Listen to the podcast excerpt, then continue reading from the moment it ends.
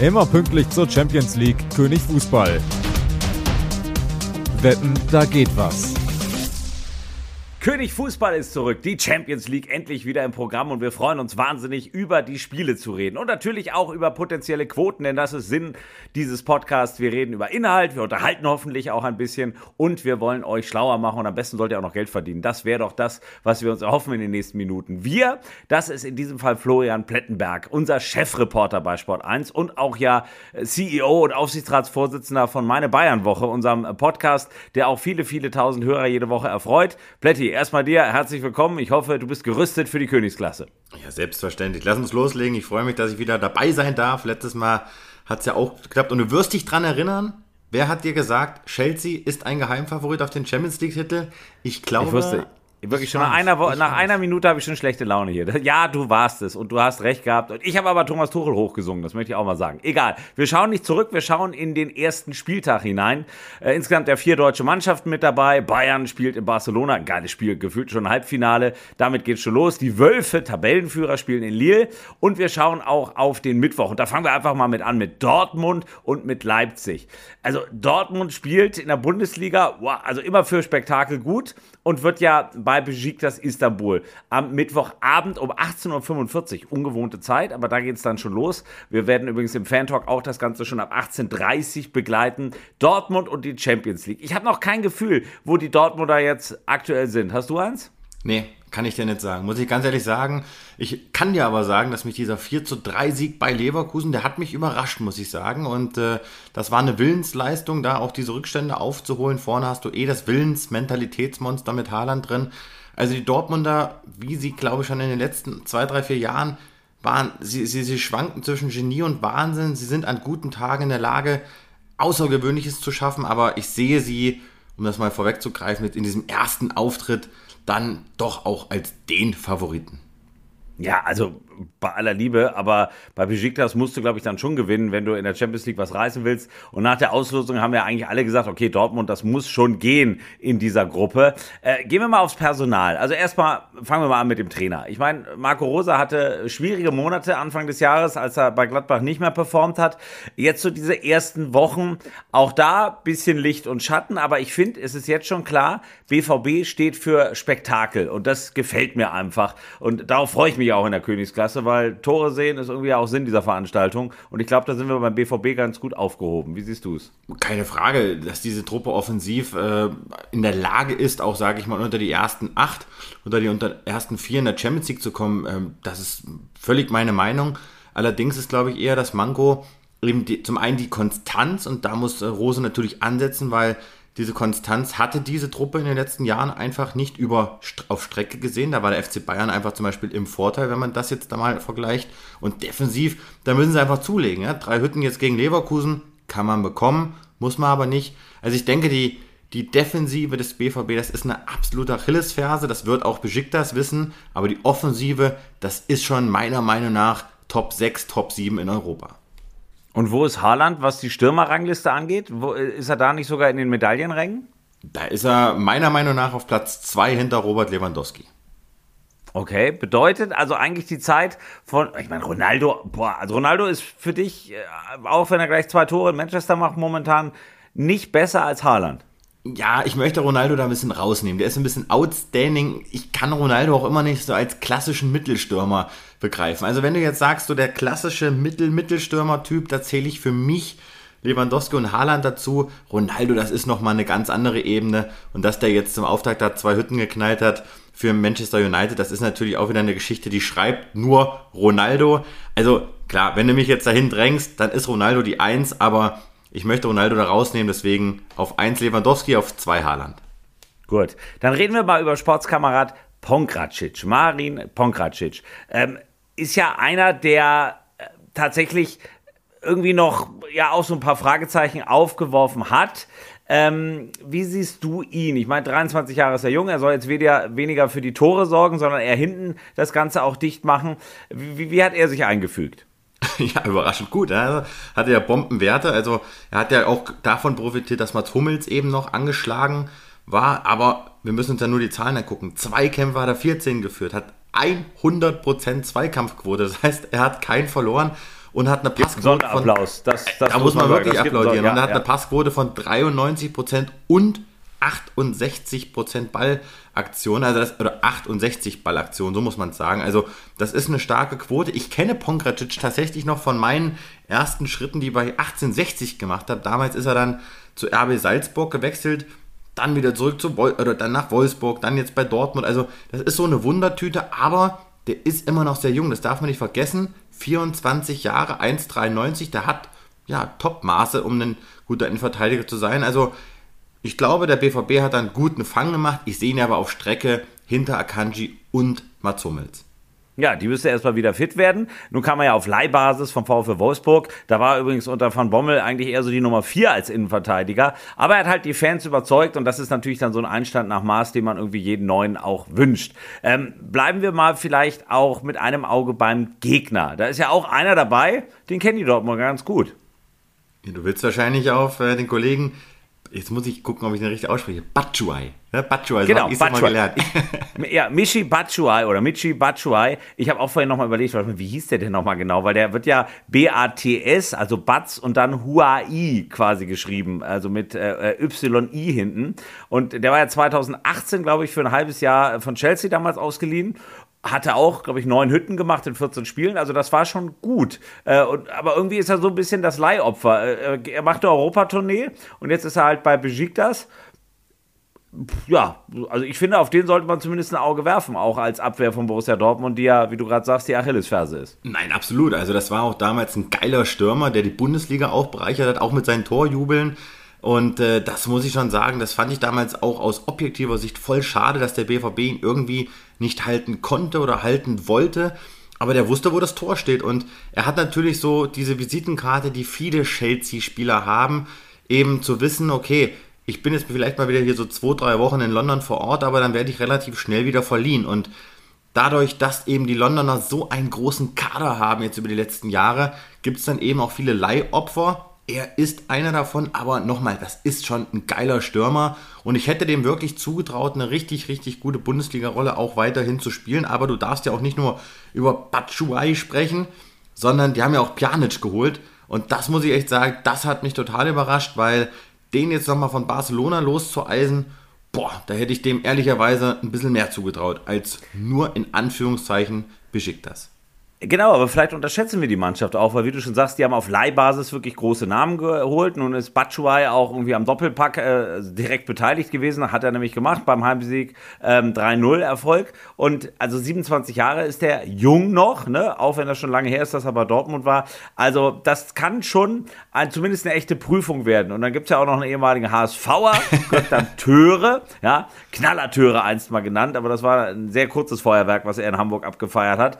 Also auch der ist zwar mit im Kader von Besiktas, ist aber jetzt nicht der, auf den wahrscheinlich Dortmund am meisten achten muss. Gucken wir doch mal auf das, was uns auch hier immer wieder auszeichnet, nämlich auf Quoten. Top-Favorit für dieses Spiel. Ich sag dir gleich, wie es da wirklich aussieht, aber ah, du hast eine Vorahnung wahrscheinlich. Ne? Was ist das Wahrscheinlichste, was in diesem Spiel passieren wird? Tja, ich vermute mal ein Sieg des BVB, aber ich glaube trotzdem, dass ein Remis im Bereich des Möglichen ist.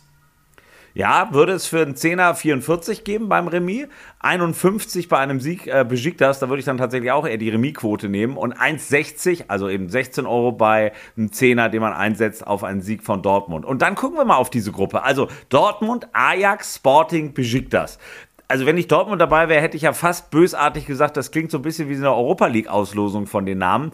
Ist es aber natürlich nicht. Die haben alle ihre Relevanz auch und gerade in den heimischen Ligen ja echt geglänzt. Wer wird Gruppensieger von diesen vier Mannschaften? Dortmund, Ajax, Sporting und Besiktas. Boah, die äh, gemäß Quote vermute ich mal, äh, wirst du mit Dortmund am wenigsten Geld verdienen. Aber das ist, finde ich, eine ekelhafte Gruppe, weil du kannst in dieser Gruppe aus Dortmunder Sicht ja eigentlich nur verlieren. Und ich habe Dortmund immer am stärksten wahrgenommen, wenn sie so diese Underdog-Rolle hatten. Und in der Gruppe müssen sie liefern. Deswegen bin ich sehr gespannt, ob diese immer noch junge Truppe eben diesem Favoriten, wie soll ich sagen, dieser Favoritenposition eben auch gerecht wird.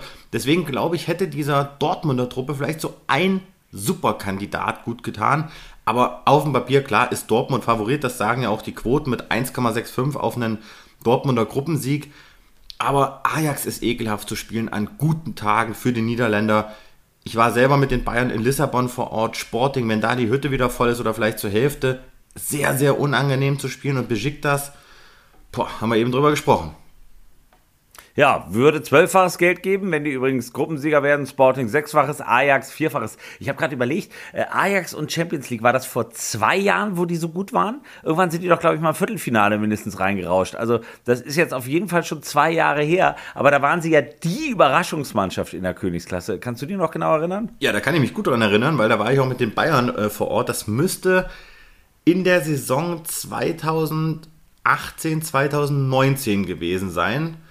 Und dann haben sie diesen ganzen, jetzt siehst du, jetzt rattert es über mir schon im Kopf. Und danach haben sie dieser, dieser Riesenrolle nicht mehr, nicht mehr standgehalten. Also Sie hatten ja, da ein auch die Hälfte weggekauft Jahr. wurde. Also genau, da das darf man ganz nicht Europa gesehen, ui, da spielen ja ganz gute Kicker, dann wurde Ajax reich, aber die Qualität arm. Ähm, und das ist vielleicht auch eine ganz ordentliche Überleitung zu RB Leipzig, denn das ist die zweite Mannschaft, die am Mittwoch gegen den Ball kickt. Die hat ja eine etwas andere Gruppe erwischt. Äh, und zwar ja, PSG, Man City, Club Brügge und RB Leipzig. Das ist also diese Horrorgruppe. Nun geht's gleich gegen Man City. Äh, bleiben wir mal bei der These von eben. Glaubst du, dass RB Leipzig zu viel abgegeben hat, gerade natürlich Richtung München und dadurch in dieser Saison keine große Rolle spielen wird, weil der Anfang in der Bundesliga ist ja eigentlich ein Drama? Nee, das sehe ich nicht so. Also ich war auch bei den, äh, beim Gastauftritt der Bayern in Leipzig äh, vor Ort und ich muss sagen, als ich da die Startausstellung der Leipziger gelesen habe, da war so mein erster Impuls, wow, das ist immer noch eine geile Truppe. Na klar hast du mit äh, Upamecano jemanden verloren, der, der diesem hohen Anspruch gerecht wird, der Champions League spielen kann und der ist bei Bayern momentan wirklich gesetzt, weil er sehr, sehr gut spielt. Und sie haben mit Shima Khan einen verpflichtet, der unheimlich talentiert ist, aber du merkst, der muss noch reifen. Aber das musste Upamecano auch und Sabitzer ist ein Führungsspieler gewesen, aber auch kein un, un, unumstrittener. Und da haben sie eigentlich schon vorgesorgt mit dem einen oder anderen Transfer. Sie haben immer noch Dani Olmo. Also die Leipziger haben eine gute Truppe es geht jetzt in diesem RB-Komplex darum, dass der Trainer eine Einheit bildet mit der Truppe und so diese ersten Ideen jetzt so langsam reifen, weil Bundesliga, vier Spiele, nur drei Punkte, das ist ein Fehlstart, da gibt es schon eine kleine Mini-Krise, auch wenn keiner drüber sprechen will. Vielleicht hilft es dieser Mannschaft, dass sie in der totalen Underdog-Rolle jetzt in dieser Champions League-Gruppe sind. Ich halte dagegen, weil ich auch ein bisschen beleidigt bin, muss ich sagen, von den Leipzigern. Ich habe die als deutscher Meister getippt in unserem Sport 1 Tippspiel. Ja, jetzt werden viele sagen, der sind also alle. Kühne These. Ja, ich, ich habe ja, ich habe gedacht, okay, die Rockens, die die die die haben jetzt eine eingespielte Truppe und dann ging natürlich einer nach dem anderen irgendwie doch noch vom Bord. Ähm, dementsprechend bin ich so ein bisschen äh, eigentlich äh, ja fast schon verbittert, warum Leipzig da so viele Qualität abgegeben hat. Sie können mich ja eines Besseren belehren, aber der Anfang in der Bundesliga ist grausam. Die Horrorgruppe macht ja auch wenig Hoffnung und was ganz schlimm war, nach dem Bayern-Spiel hat ja nun Jesse March, also der neue Trainer, gesagt, das war das Maximum, was wir gespielt haben. Ich kann auf keinen Spieler sauer sein, die haben alle ihre Leistung gebracht. Wo ich auch dachte, okay, das ist ja mal mit drei weißen Fähnchen gleich in der Bundesliga gezeigt, dass du gegen die Bayern eh nicht anstinken kannst. Fand ich zwar ein sehr ehrliches, aber schon entlarvendes Zitat. Wie ging es dir? Muss ich ehrlicherweise sagen, da nehme ich ihn ein bisschen in Schutz. Ich habe hinterher auch mit ihm sprechen können nach Abpfiff weil wir vor Sport 1 auch hinten in den Katakomben Interviews geführt haben. Und warum nehme ich ihn in Schutz? Er ist ja jetzt kein gebürtiger Deutscher und du merkst, dass er diese Sprache schon sehr, sehr gut spricht, aber so manchmal, da fehlt ihm so dieses Vokabular, um sich in seiner Muttersprache auszudrücken. Und da muss ich wirklich sagen, ich ziehe alle Hüte vor ihm, dass er sich da wirklich hinstellt und schon wirklich immer im fast fließenden Deutsch ausspricht. Aber ich glaube, wenn du deine ganzen Gedanken nicht so eins zu eins rüberbringen kannst, dann kann es eben schon mal sein, dass du die vielleicht ein bisschen anders ausdrückst. Aber ich bin bei dir. Er ist natürlich noch so dieser, dieser Schutzmantel dieser, dieser jungen, dieser sich im Umbruch befindenden Mannschaft. Aber in Leipzig, sage ich dir, da knistert's. Und die müssen jetzt ganz, ganz schnell hinbekommen, dass sie vor allen Dingen André Silva einschalten vorne, weil der hat noch gar keine Bindung zum Leipzig-Spiel. Gut, da bietet sich ja ein Auftritt gegen Manchester durchaus an. Nun ist das eine Mannschaft, die, glaube ich, vom Marktwert mittlerweile bei über einer Milliarde Euro liegt. Auch gut, auch Leipzig, 500 Millionen ist auch eine Menge, ähm, was diese Mannschaft insgesamt wert ist. Ich will sie auch nicht zu schlecht reden und lasse mich ja auch gerne eines Besseren belehren. Aber gucken wir mal auf die Insel. Man City mit Pep Guardiola und mit einem neuen jungen Mann, der noch keine Minute Europapokal gespielt hat, aber richtig teuer war. Ja, du redest von Jack Grealish 118 Millionen Euro hat er gekostet, muss ich dir ganz ehrlich sagen, habe ich einen Purzelbaum zu Hause gemacht, als ich das gelesen habe. Und zwar, wir waren ja bei der EM auch in London vor Ort, als die Deutschen dort ausgeschieden sind. Und äh, egal mit welchem englischen Fan du dich unterhalten hast, der Name Grealish, der kam überall auf. Ein enormer Publikumsliebling. Wann immer der sich warm gelaufen hat, etc., der wurde frenetisch gefeiert. Aber ich muss dir sagen, ist das jetzt ein Spieler, der 118 Millionen Euro wert ist? Ich sage dir, nein. Also da fehlt für mich die Verhältnismäßigkeit. Was soll dann ein Jamal Musiala jetzt schon wert sein? Also da muss ich ehrlich sagen, ein guter Spieler, aber der noch nicht mal bei der EM Stammspieler war und er hat jetzt auch noch keine Bäume ausgerissen. Ne? Er stand bei allen vier Ligaspielen in der Startelf, ein Tor, eine Vorlage. Kommt vielleicht noch. Pep kann Spieler entwickeln, aber finde ich vollkommen überdimensioniert diese Zahlung, die man da gemacht hat an Aston Villa, wenngleich es natürlich deren Superstar war. Okay, kann man den, den Vergleich, wo du es gerade angedeutet hast, äh, Grealish ist quasi der Musiala jetzt von Man City, also Nachwuchsmensch, der äh, noch kurz vor der großen Bühne steht, der zwar schon Schweine viel Geld gekostet hat, aber der eben schon vom Talent her alles besitzt, äh, dass er wirklich nach vorne gehen kann. Wobei insofern hängt ja der Vergleich ein bisschen hinten dran, weil der ist ja schon ein paar Jährchen älter als Sportskamerad Musiala. Ich wollte es gerade sagen, ne? also der Bursche ist keine 20, der ist 26. Musiala ist 18 und hat gerade seine ersten Fahrstunden absolviert. Also äh, das ist natürlich nochmal ein horrender Unterschied. Und Musiala da muss ich sagen, davon ab gehe ich davon aus, dass der, der wird diese 100 Millionen Grenze sowieso bald sprengen. Nein, Grealish, ich bleibe dabei, lieber Hadi, überbezahlter Spieler, der noch wirklich äh, den Beweis erbringen muss, ob er das auch wirklich wert ist. Und ohnehin ist dieser Kader ja gespickt mit Weltklasse. Also ich bin sehr, sehr gespannt, ob diese Transferrechnung für City, für Grealish und für Pep dann auch aufgeht. Gucken wir mal auf die Quoten. Also Leipzig ist Außenseiter, wenn gleich schon ziemlich krass. Also wenn du Zehner setzt, wirst du fast äh, mit 100 Euro belohnt. Sollte Leipzig da gewinnen. Für ein Unentschieden gibt es über 50 Euro. Und Man City ist bei 13 für 10 der klare Favorit. Wenn wir mal auf die Gruppe gucken, das ist ja diese Horrorgruppe, wir hatten es erwähnt. Äh, auch da die Frage eben, kommt Leipzig überhaupt weiter? Äh, die Wahrscheinlichkeit ist, glaube ich, bei den Quoten eher so, dass viele sagen, nö, ja, nee, da muss ich wirklich sagen, das traue ich ihnen nicht zu, auch gemäß meiner ersten Eindrücke, die ich jetzt von Leipzig so gesammelt habe. Wäre Julian Nagelsmann noch ihr Trainer, dann würde ich sagen, ja, sie haben eine realistische Chance, vielleicht so als Zweiter dann ja, in die K.O.-Runde dann einzurutschen oder reinzurutschen. Unter Jesse Marsch glaube ich, nein. Ich glaube, dass Leipzig eine ganz, ganz schwierige Saison bevorstehen wird. Und in der Gruppe gibt es keine anderen Favoriten als PSG. Sagt ja auch die Quote aus 2,0 für den Gruppensieg. Man City 2,25 und Leipzig mit, mit 7. Also, boah, ich würde da an der Stelle mein Taschengeld nicht auf die Leipziger wetten. Bedeutet ja auch, also wenn man überhaupt weiterkommen will, klar, du musst zweimal Brücke schlagen und dann brauchst du halt einen Lucky Punch. Also du musst einmal einen der Großen halt irgendwie ärgern. Also äh, an Sieg wäre natürlich das Beste ist das vielleicht jetzt im ersten Spiel noch, wo jetzt auch die Engländer wahrscheinlich denken, Mensch, gucken wir mal auf die Bundesliga, drei Spiele verloren, eins nur gewonnen. Ist das vielleicht der beste Moment, um gegen so eine Raketentruppe dann anzutreten? Nee, glaube ich, glaube ich nicht. Die Vergangenheit hat das oft gezeigt, aber Leipzig, äh, nein, haut mich nicht um. Haut mich nicht um und mein Bauchgefühl, mit dem ich auch äh, aus Leipzig weggefahren bin, ich hatte nicht im, im Gefühl, dass ich sagen konnte, so Leipzig, die, die ruppen was. Also, nee, da ist noch zu wenig intakt, da greifen noch zu wenig Rädchen ins andere. Da, nee, Man City kommt ungelegen, muss ich ehrlich sagen. Ja. Und die müssen erst mal sehen, dass sie ihre Hausaufgaben in der Bundesliga erfüllen. Und eben den Arsch in der Champions League jetzt nicht versohlt bekommen. Bedeutet, wenn die 4-1 oder 1-4 gegen die Bayern verlieren, was wäre dann nach deiner Meinung ein normales Resultat aktuell gegen Man City? Ein 4-0, weil Man City ist nicht besser als Bayern. Boah, toll. Jetzt ist die Stimmung ja völlig im Arsch, um es mal äh, kurz zu sagen. Aber ja, ich bin, ich bin sehr gespannt und wir werden das ja am Mittwoch, wie erwähnt, äh, lange im Fan-Talk besprechen, haben tolle Gäste auch da und freuen uns drauf. Aber also, das wäre natürlich ein sehr ernüchternder Start dann äh, für RB Leipzig. Mal gucken, was rauskommt. Blicken wir auf den Dienstag und auf den FC Bayern, die du nun seit Jahren begleitest, gerade auch in der Königsklasse. Nun geht's gleich nach Barcelona. Als, äh, Barcelona. Als ich die Auslosung gesehen habe, habe ich gedacht, wie geil ist das denn? Das ist ja mal ein schöner Auftakt. Und also bei mir ist Vorfreude X XXL da. Wie geht's dir? Da möchte ich einsteigen. Also ich bin hier total, ich bin euphorisiert. Ich freue mich, wieder in den Flieger zu steigen, in Barcelona zu sein und wieder so diese Stadionluft zu schnuppern. Barcelona ist eh eine geile Stadt, das Stadion ist mega und es sind wieder Fans drin. Das ist ja eh ohnehin das Allerschönste an der ganzen Nummer. Aber ich verrate dir was, was du bestimmt nicht mitbekommen hast und viele andere da draußen auch nicht. Ich habe die Champions League Auslosung das erste Mal auf Bayern TV in meinen heimischen vier Wänden begleitet und da war Hassan Salihamidzic zu Gast im Bayern-Studio. Und als dann die Auslosung kam, die ersten Kugeln, Barcelona wurde gezogen etc., hat sich der Brazzo dann schön diplomatisch geäußert. Und als dann die Bayern in die Vorstellung der Vereine reingeschlittert sind und haben dann die Off-Mats gespielt, waren die Studiomikros nicht aus. Und Hassan hat im Hintergrund gefeiert und hat gesagt, das ist eine, was war es, geile oder gute Gruppe. Also er war richtig euphorisch ob dieser Gruppe, denn ich glaube auch, die Bayern, die hätte es schlimmer erwischen können. Barcelona ist im Umbruch und von daher, das ist eine Gruppe, die muss der FC Bayern überstehen. In Lissabon haben sie die Champions League geholt. Kiew, da wird es arschkalt, wenn sie da im November reindrudeln. Nein, Bayern ist der Gruppenfavorit. Also ich freue mich wahnsinnig auf diese Gruppe und auf dieses Auftaktspiel bei den Katalanen.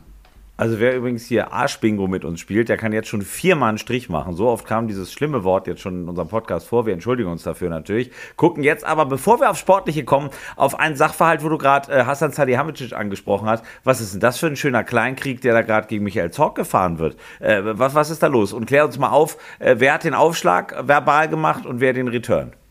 Naja, den, den Aufschlag äh, kurz vor der Grundlinie, den hat er Brazzo gesetzt, indem er gesagt hat, äh, aus Bayern-Sicht, also fast schon Bayern-Attacke, ja, das, also von Hassan ist man ja gar keine Bayern-Attacke gewohnt, aber der brischt so langsam in Reihe 1, weil er auch gesagt hat, Kalle ist weg, Uli ist weg, jetzt muss ich ein bisschen mehr machen. Also da merkt man schon, der wird jetzt vorgeschoben. Er hat gesagt, ihn hat so ein bisschen verwundert, dass der Kollege Marco Reus zum DFB angereist ist. Dann hat er sich ja mit Knieproblemen abgemeldet und hat dann auf den ja, Sensationstrip nach Island verzichtet und dann hat er dann ein paar Tage später sofort wieder für Dortmund gespielt und das hat Michael Zorg gar nicht gefallen. da hat der Patrick Berger gleich das schöne Zitat vom Susi eingeholt, er hat gesagt, hier, was erlaubt sich eigentlich der Hassan, was glaubt er, wer er ist, er soll mal die Klappe halten. Also das Wort ist wirklich gefallen, eine Sensation für uns Medien. Und der Return hat gesessen. Jetzt kann ich noch nicht so richtig einschätzen, ob der Ball immer noch im Spiel ist, ob da noch einer zurückgepfeffert wird. Also ich muss sagen, hat mich sehr amüsiert, sehr überrascht. Hassan gibt Gas in der ersten Reihe. Abteilung Attacke, ich habe es erwähnt. Aber da muss man natürlich auch dazu sagen, Thomas Müller, der ist ja angereist mit Adduktorenproblem abgereist und hat gar kein Länderspiel gemacht und hat dann natürlich auch gegen Leipzig gespielt. Ne? Ah, ist jetzt nicht ganz vergleichbar mit Reus. Ich muss auch sagen, als Fußballfan kommt mir Reus zu gut weg. Ja, bei der EM hat er gesagt, ich halte mich fit. Da war er gar nicht mit dabei. Jetzt ist er wieder mit dabei will Führungsspieler werden in Katar und ist überhaupt nicht regelmäßig dabei. Also ich kann Hassan da ein bisschen verstehen, aber er muss natürlich sich auch eingestehen, dass Zorg mit der Retourkutsche nicht ganz unrecht hat. Ja, das, wie gesagt, ist ja durchaus belebend und man darf ja auch mal unterschiedlicher Meinung sein und eine Streitkultur haben. So, jetzt streiten wir vielleicht ja über das Spiel. Barcelona gegen die Bayern. Äh, ich würde erstmal gerne auf Barca gucken. Barca war für uns alle seit frühesten Kindheitstagen Lionel Messi. Jetzt ist er nicht mehr da. So, das erste Jahr und wir gucken halt auf einen Kader und fragen uns, okay, ist Barca, so, wir haben vorhin über Besiktas und so gesprochen, das sind so Mannschaften, wo man denkt, naja, die hauen wir locker weg. Barca alle erstmal, ui, großer Name, riesig viele Erfolge. Ist das jetzt eine erhebliche Schwächung insgesamt oder kann Barca vielleicht gestärkt aus dieser Sache herausgehen? Was sind so auch die ersten Indizien aus den ersten Spielen? Naja, Barca ist, wie ich eben schon gesagt habe, total im Umbruch, ja, und man hat da einfach eine Misswirtschaft betrieben und die Konsequenz war eben, dass einfach ein Spieler wie Messi einfach auch nicht mehr bezahlt werden konnte. Das gleiche mit Griezmann, da sind horrende Summen geflossen und natürlich hat man jetzt Spieler geholt wie Depay, schon vor längerem Breathwaite, die jetzt vielleicht nicht das alleroberste europäische Regal waren oder sind, aber da flitzen immer noch Spieler rum wie Dembele, wie Aguero, wenngleich die verletzt sind. Aber du hast eben so einen, so wie soll ich sagen, so einen Kata, katalonischen Ansu Fati, der Jamal Musiala so ein bisschen gleicht, ja, der so ein bisschen so der Hoffnungsträger auf bessere Zeiten ist, hat er jetzt auch die 10 bekommen, die Ronaldinho hatte, die Lionel Messi hatte. Also, das muss ich sagen, Barcelona ist eine komplette Wundertüte, kann ich dir jetzt noch nicht so richtig einschätzen. Ja, Camp Nou, das ist eine eigene Magie, das ist ein eigenes Wohnzimmer. Aber nochmal, die Bayern müssen Barcelona auswärts knacken. Boah, also das, das ist ja eigentlich eine sehr selbstbewusste Aussage, äh, weil in, Bas äh, in Barcelona sag ich schon, in Spanien sind drei Spieltage bislang vorbei, äh, zwei Sieger, ein Unentschieden, also ungeschlagen noch, sind ganz vorne mit dabei, also das gibt schon mal erstmal Rückenwind, auch ohne Messi, beruhigt natürlich auch die Fans ein bisschen. Und wenn wir mal so auf die Quoten gucken, dann wird jetzt nicht so deutlich, wie du sagst, Mensch, die Bayern sind da der klare Favorit, Sieg Barca gäbe 32 Euro, äh, wenn du einen Zehner setzt, bei den Bayern gut 20 Euro, ja, sie sind Favorit, Aber also darf man wirklich fast schon so arrogant sein und sagen, man muss in Barcelona gewinnen? Ja, das muss man ganz klipp und klar sagen, bei den Ansprüchen, die der FC Bayern an sich hat. Und ich kann an der Stelle sagen, ich tippe bei den Bayern nicht schlecht. Da kannst du die Jana fragen, unsere Kollegin, unsere geschätzte Kollegin, Doppelpass Co-Moderatorin, die ja mit mir den Podcast Meine Bayern-Woche macht. Und äh, da haben wir auch immer ein Tippspiel. Also sagen wir so, ich liege bei den Bayern nicht selten schlecht. Und wenn du mich jetzt tippen müsstest oder mich fragen würdest nach einem Ergebnis, ich wäre bei einem 3 oder bei einem 4 zu 1 für den FC Bayern. Die Truppe ist gut drauf, die sind geil auf Siege. Champions League haben sie eh Bock. Leipzig haben sie weggeknallt und die sind richtig, richtig gut drauf und spielen unter Nagelsmann so einen guten Ball, dass ich das so schnell in der Saison echt noch nicht erwartet hätte. Was das Komische ist bei dieser Gruppe, da ist ja noch Benfica mit dabei und Dynamo Kiew. Irgendwie habe ich so das Gefühl, es ist eigentlich eh scheißegal, wie dieses Spiel ausgeht, weil am Ende wird eh Bayern und Barcelona weiterkommen, weil ich es weder Benfica noch Dynamo Kiew wirklich zutraue, die beiden echt zu ärgern. Ist das so ein bisschen äh, an den großen Namen festgemacht oder sagst du, bei der These kann ich tatsächlich auch eine ähnliche Meinung vertreten? Also Benfica, da gäbe es 20-faches Geld, wenn die Gruppensieger werden, bei Benfica 8-faches und natürlich nur unweit äh, mehr als ein Zehner, nämlich 16 oder 32 halt, wenn Barcelona Gruppensieger werden würde. Also meine These ist, Bayern und Barcelona werden souverän diese Gruppe insgesamt dominieren. Da können die anderen machen, was sie wollen. Von daher ist das mehr ein Schaulaufen da am Dienstag. Nein, da bin ich bei dir und da würde ich äh, fast gemäß der Quote auch die Tabellensituation einschätzen. Bayern auf 1, Barca auf 2, Benfica auf 3 und Kiew auf 4. Kiew, glaube ich, ist äh, immer mal in der Lage, nochmal so, so ein Remis zu holen, vielleicht gegen den einen oder anderen, denn, wie ich schon eingangs sagte, es ist echt nicht einfach, dann auch in Wintermonaten in Kiew zu spielen bei gefühlt minus 30 Grad. Also da musst du dann erstmal bestehen. Es geht am Ende, glaube ich, für Bayern und Barca darum, wie konsequent gehst du durch die Spiele gegen Benfica, gegen Kiew. Aber nein, ich bleibe dabei, Bayern ist der Top-Favorit in dieser Gruppe. Gucken wir vielleicht noch auf Luca Hernandez. Auch den hast du schon lange beobachtet. Auch der war gegen Leipzig aktiv. Ist er einer, der äh, auch nur Schweine viel Geld damals gekostet hat? Äh, also inwieweit äh, steigt die Formkurve oder zeigt die Formkurve nach oben? Ja, man muss ja jetzt dazu sagen, der hatte jetzt eine lange Verletzungsodyssee natürlich mal wieder hinter sich und bei Lukas Hernandez hat man immer so das Gefühl, man sieht regelmäßiger, was er zu leisten imstande ist und dann verletzt er sich wieder. Bei ihm geht es jetzt darum, 85 Millionen hat er gekostet, er muss jetzt einfach mal eins, zwei, zweieinhalb Jahre so am Stück mal fit sein. Ich kann dir sagen, die Mannschaft hat es echt überrascht, dass er gleich jetzt in der Startelf stand. Er hatte ja einen Meniskus-Einriss und meldete sich dann jetzt fit und er hat gegen Leipzig richtig, richtig stark gespielt. Muss man dazu sagen, 14 Zweikämpfe geführt, 79% gewonnen, das war der Top-Wert aller Spieler. Dazu eine 94%ige Passquote und 48 Ballaktionen. Das sind richtig, richtig gute Werte. Es wird jetzt darauf ankommen, oder sagen wir mal so, Nagelsmann hat eine Zwickmühle. Süle oder Hernandez. Süle, für mich bislang einer der Gewinner der Saison, hat er auf der ungewohnten halblinken Position in der Innenverteidigung bislang sehr, sehr gut agiert. Upamecano halb rechts gesetzt. Und jetzt wird es eben darum gehen, Hernandez oder Süle gegen Barcelona. Ich tippe auf Süle, der ist fit, der ist ausgeruht. Und Hernandez, glaube ich, der wird jetzt noch keine zwei Spiele am Stück A90 Minuten machen. Aber Hernandez ist die Zukunft in der Bayern-Innenverteidigung und Nagelsmann hat auch Brazzo Druck, denn der muss spielen. Das hatte schon Flick im Rücken, diese Personale. Da hat er sich ja immer für Alaba und Boateng entschieden. Also da bin ich sehr gespannt, wie sich das Ding löst. Und wir dürfen abschließend nicht vergessen, die Zukunft von Süle ist ja total ungewiss. Vertrag 2022 läuft aus. Völlig unklar derzeit, ob der verlängert oder ablösefrei gehen wird. Gut, also wir reden gleich übrigens auch noch über Messi und Ronaldo bei der Quote der Woche, gucken aber vorher beim VfL Wolfsburg vorbei. Das ist für mich auch eine Riesenwundertüte, eine unfassbar schlechte Vorbereitung. Dann dieses Drama im Pokal, wo sie zu doof waren, irgendwie äh, fünf äh, von sechs zu unterscheiden bei den Wechseln, sind rausgeflogen gegen Preußen Münster. Ja, und zack, jetzt sind sie Tabellenführer. Vier Siege. Ähm, warte mal, nee, drei Siege? Nee, vier Siege schon. Also zwölf Punkte, das ist sensationell. Äh, spielen jetzt in Lille ihr erstes Spiel. Also, die müssten ja wirklich mit breiter Brust und mit Marc van Bommel da momentan auf Wolke 7 schweben. Wie siehst du es? Überrascht mich auch, hätte ich ihnen nicht zugetraut, muss ich ganz ehrlich sagen. Aber der Kader der Wolfsburger ist äh, homogen. Er ist sehr gut besetzt auf jeder Position, teilweise auch doppelt gut besetzt. Und die Wolfsburger, sie haben einen guten Stürmer. Sie haben sogar zwei gute Stürmer, Weghorst und Metscher. Das sind Spieler, die wissen, wo das Tor steht. Und von Bommel ist natürlich ja, die niederländische Schule gewöhnt. Er war bei den Bayern, er war bei Barcelona. Also dieser Mann weiß, wie internationaler Weltfußball geht, wenngleich er als Trainer noch nicht die ganz großen Bäume ausgerissen hat. Aber Wolfsburg ist echt eine fette Überraschung. Aber die Gruppe ist ausgeglichen. Sevilla, Lille, Salzburg, Wolfsburg, boah, kann ich dir echt keinen Favoriten nennen. Ja, Sevilla irgendwie, äh, Sevilla und Champions League klingt immer wie ein Widerspruch, weil die ja eben die Europa League Helden waren und sind. Aber äh, den traue ich natürlich schon eine Menge zu. Bei Salzburg hatte ich große Hoffnung. Das war eben auch noch, als Holland damals ja da war und eben auch Pongracic. Also es waren ja schon, äh, nicht Quatsch, wie heißt der? Wie hieß der, ah, der Nachfolger quasi, der dann auch gewechselt ist und so lange verletzt war? Hilf mir noch mal kurz. Der, der frühere, der jetzt bei Leipzig auch ist. Äh, da. Ach, Gott, jetzt müssen, ja, müssen, müssen wir gleich mal schneiden.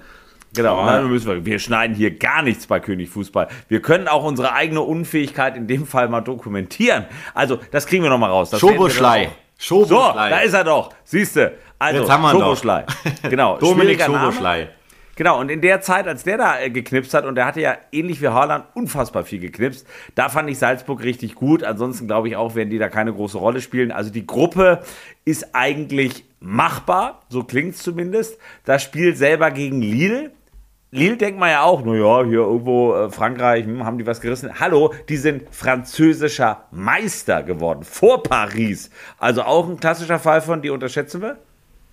Absolut, bin ich bei dir. Also da spielt ja mein Renato Sanchez, ja. Liebe Grüße gehen raus, Renato, wenn du den Podcast hier hörst, ich gehe ganz stark davon aus. Ja, ich werde nie vergessen, der Renato, was hat der uns Geschichten geliefert in seiner Bayernzeit? Also der ist ja immer noch da am Start und du hast gesagt, Meister musst du erst mal werden, wenn du Paris in der Gruppe hast. Nein, Lille ist eine, ich nutze nochmal das Wort, sehr homogene Truppe, eingespielte Truppe, verschworene Truppe. Die sind eklig zu bespielen. Aber bei RB Salzburg, um nochmal darauf zurückzukommen, da spielt auch immer noch einer wie Karim Adeyemi, der diese Bühne nutzen will, um sich zu zeigen. Bei Flick und für internationale Vereine will er sich beweisen. Und da springen noch einige bei Salzburg rum, die das betrifft. Also das ist eine hochinteressante Gruppe. Für mich total ausgeglichen, aber Wolfsburg 5,5er Quote. Wenn du für die als Gruppensieger tippst, und das ist die höchste Quote, muss ich sagen, da würde ich vielleicht mal so ein bisschen Geld investieren.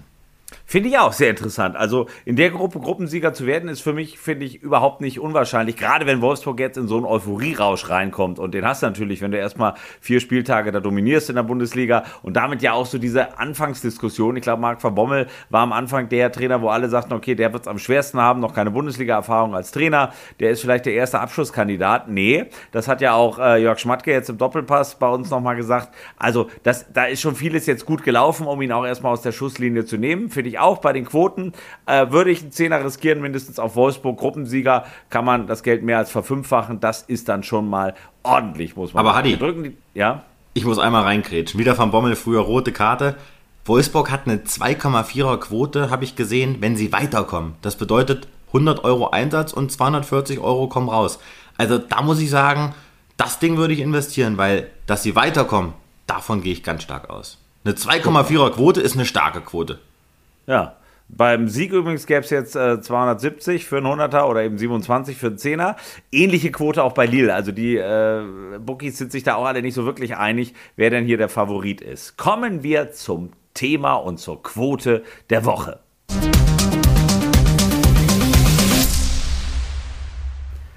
Messi und Ronaldo sind nicht mehr bei ihren eigentlichen Vereinen. Das ist so ein bisschen Überschrift. Messi auf einmal bei PSG, Ronaldo bei Manchester United. Darauf hätte ja vor ein paar Wochen, Stichwort Wetten, gar keiner wirklich einen Cent drauf gesetzt.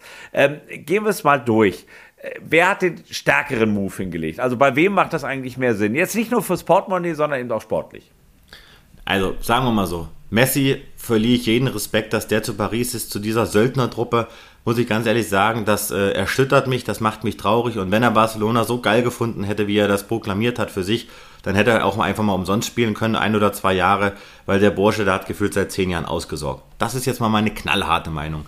Der Ronaldo ist natürlich nicht besser, der will auch noch ein bisschen Kohle verdienen, aber dass der zurück zu Manchester United ist, in Old Trafford, dass der nochmal da anrückt, ja, geklettet im Gesicht wie eh und je, der wird ja jeden Tag schöner und was weiß ich, was der da für Schönheitsoperationen macht. Aber dass der da anrückt, gleich zwei Buden macht, Sturmspitze, flankiert von Sancho. Das muss ich doch wirklich sagen, das ist ein Stück weit Fußballromantik. Messi, das hat nichts mit Fußballromantik zu tun. Und wenn du mir die Frage stellen würdest, ja, wer ist denn jetzt der Größere etc., finde ich wirklich, dass dieser Ronaldo-Transfer zu Manchester United, wenngleich er später stattgefunden hat, in der Dimension ein viel, viel größeres. Und wenn ich, wenn die Zahlen stimmen, die wir so lesen durften, dass, glaube ich, 220 Millionen Trikots von Ronaldo verkauft worden mit der 7 bei Manchester United. Das spricht ja auch für sich und das zeigt die Dimension der Red Devils, das zeigt die Dimension von Ronaldo. Also dieser Transfer Ronaldo Manchester United, den finde ich zehnmal geiler als Messi zu PSG. Bin ich völlig bei dir. Ich bin auch ein Fußballromantiker. Gucken wir mal auf knallharte Zahlen. Da muss man aber sagen, auch durch den Move von Messi nach Paris sind die jetzt der Top-Favorit auch bei den Bookies auf den Champions League-Sieg. Vierfaches Geld. Man City bei fünffachem Geld, also nicht Manchester United, sondern Man City.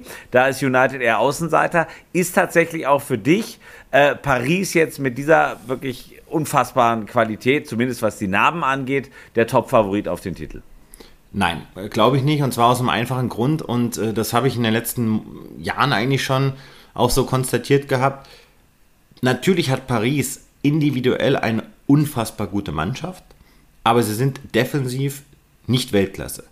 Und wenn du jetzt in der Ligue 1 nicht jedes Wochenende derart geprüft wirst, dass du an die allerhöchsten Grenzen gehen musst, glaube ich, fehlen dir am Ende so diese paar entscheidenden Prozentkörner, um in der Champions League Achtelfinale, Halbfinale, sagen wir Viertelfinale, Halbfinale, Finale, dann auch glänzen zu können. Zudem glaube ich, ist Pochettino ein guter Trainer, aber kein sehr guter. Und ich glaube, dass ihn in dem entscheidenden Spielen hat er auch bei den Spurs bewiesen, ist ein geiler Typ, ich durfte ihn mal kennenlernen. Da haben ihm so die, diese ganzen Kracher-Ideen, die haben ihm so ein bisschen gefehlt. Also ich glaube nicht, dass Paris so gut ist, dass das so autonom ist, dass die da total funktionieren. Da rechne ich City die höheren Chancen aus, weil das einfach so ein Taktiktüftler wie Guardiola ist, der da die, die Strippen zieht. Aber ich möchte die Bayern auch in den Ring werfen. Neuner Quote. Neuner Quote. Das finde ich sehr, sehr hoch. Nagelsmann, der ist geil auf diesem Pott, der will sich beweisen. Aber nochmal, Manchester United, die haben auch eine Neuner Quote. Und wenn man gestern, oder wenn wir am Wochenende mal gesehen haben, wie Manchester United gespielt hat, was das für eine Aufstellung ist, boah, da muss ich sagen, dann zählt Manchester United für mich mit zu den absoluten Top-Favoriten auf den Titel in der Königsklasse. Gut, das ist eine klare Ansage. Also beide eben, sowohl Manchester United als auch Bayern, eben auf Platz 3 derzeit, in der Theorie vor dem ersten Spieltag. Das werden wir über die ganze Saison bei König Fußball immer wieder auch äh, beobachten, wie da die Quoten sich verändern und wer wirklich dann mehr und mehr in die Favoritenrolle rückt. Das ist ja auch vor dem ersten Spieltag eben eine Frage, wer wird Torschützenkönig? Auch da alle großen Namen ja dabei. Haaland, Mbappé, Ronaldo, Lukaku, Messi, Lewandowski bevor wir da mal auf die Zahlen gucken, so aus dem Bauch heraus, wer glaubst du, wird es werden? Oder ist es ein ganz anderer Name? Ich würde tatsächlich Geld auf Haaland wetten. Das liegt natürlich jetzt ein bisschen daran, ne, wie weit kommen die, wenn die jetzt nur die Gruppenphase haben und so weiter. Aber nein, Dortmund, die dürfen ruhig weiterkommen, die können weiterkommen. Und ich traue Haaland zu, dass der so im Bereich der 10, 11, 12 Tore tatsächlich schießt, weil der ist so am Brennen. Der möchte sich so beweisen, der weiß, das ist jetzt sein Bewerbungsjahr um im nächsten Jahr den Vertrag des Lebens abzuschließen. Denn wir gehen alle davon aus, dass er 2022 die Dortmunder verlassen wird. Der muss sich zeigen, der muss jetzt Visitenkarten abgeben. Deswegen glaube ich, der brennt unfassbar. Ja, der zeigt sich eh. Also ich glaube, den habe ich noch nie versteckt erlebt. Also äh, das mag ich ja auch so an ihm. Das ist nach wie vor einer, der mich wirklich begeistert. Und bei Paris, da möchte ich jetzt fast poetisch werden. Ich glaube, Christian Streich hat das mal gesagt. Äh, es zählen nicht die besten elf, sondern die beste elf wird am Ende Champions League-Sieger. Ja, das kannst du jetzt erstmal sacken lassen, aber es ist tatsächlich so, also nur elf geile Namen bringt dir noch keinen Champions League-Titel. Da haben sich Man City und Paris ja in den letzten Jahren nun äh, schon einige Male äh, dadurch hervorgetan, dass sie in der Theorie Favorit waren, aber in der Praxis dann doch immer andere gewonnen haben. Also Lewandowski ist der Top-Favorit. Du sagst Haaland, gäbe es zehnfaches Geld übrigens, gleiche Quote wie bei Ronaldo und Mbappé. Lewandowski ist Top-Favorit, dahinter Messi und dann Lukaku. Ich glaube, Messi äh, fällt für mich ein bisschen raus aus, weil der, bei Barcelona hat er halt primär auch Tore mit erzielt. Ich bin mal gespannt, ob er übrigens alle Standardsituationen auch schießen darf. Darum glaube ich, wird sich das eher ein bisschen verteilen. Sehr steile These oder glaubst du auch, dass das durchaus realistisch ist? Er kann nicht als die One-Man-Show in Paris durchgehen. Nein, bin ich 100% bei dir. Äh, wenn der zehn Hütten macht und Neymar und MAP gehen torlos auf, äh, aus, da gibt es da Zickenkrieg in der Kabine, das darf man nicht vergessen. Anders glaube ich bei Manchester United, da ist alles auf Ronaldo ausgerichtet und wie gesagt, dahinter mit Pogba, mit Fernandes, das ist eine unfassbar starke Truppe.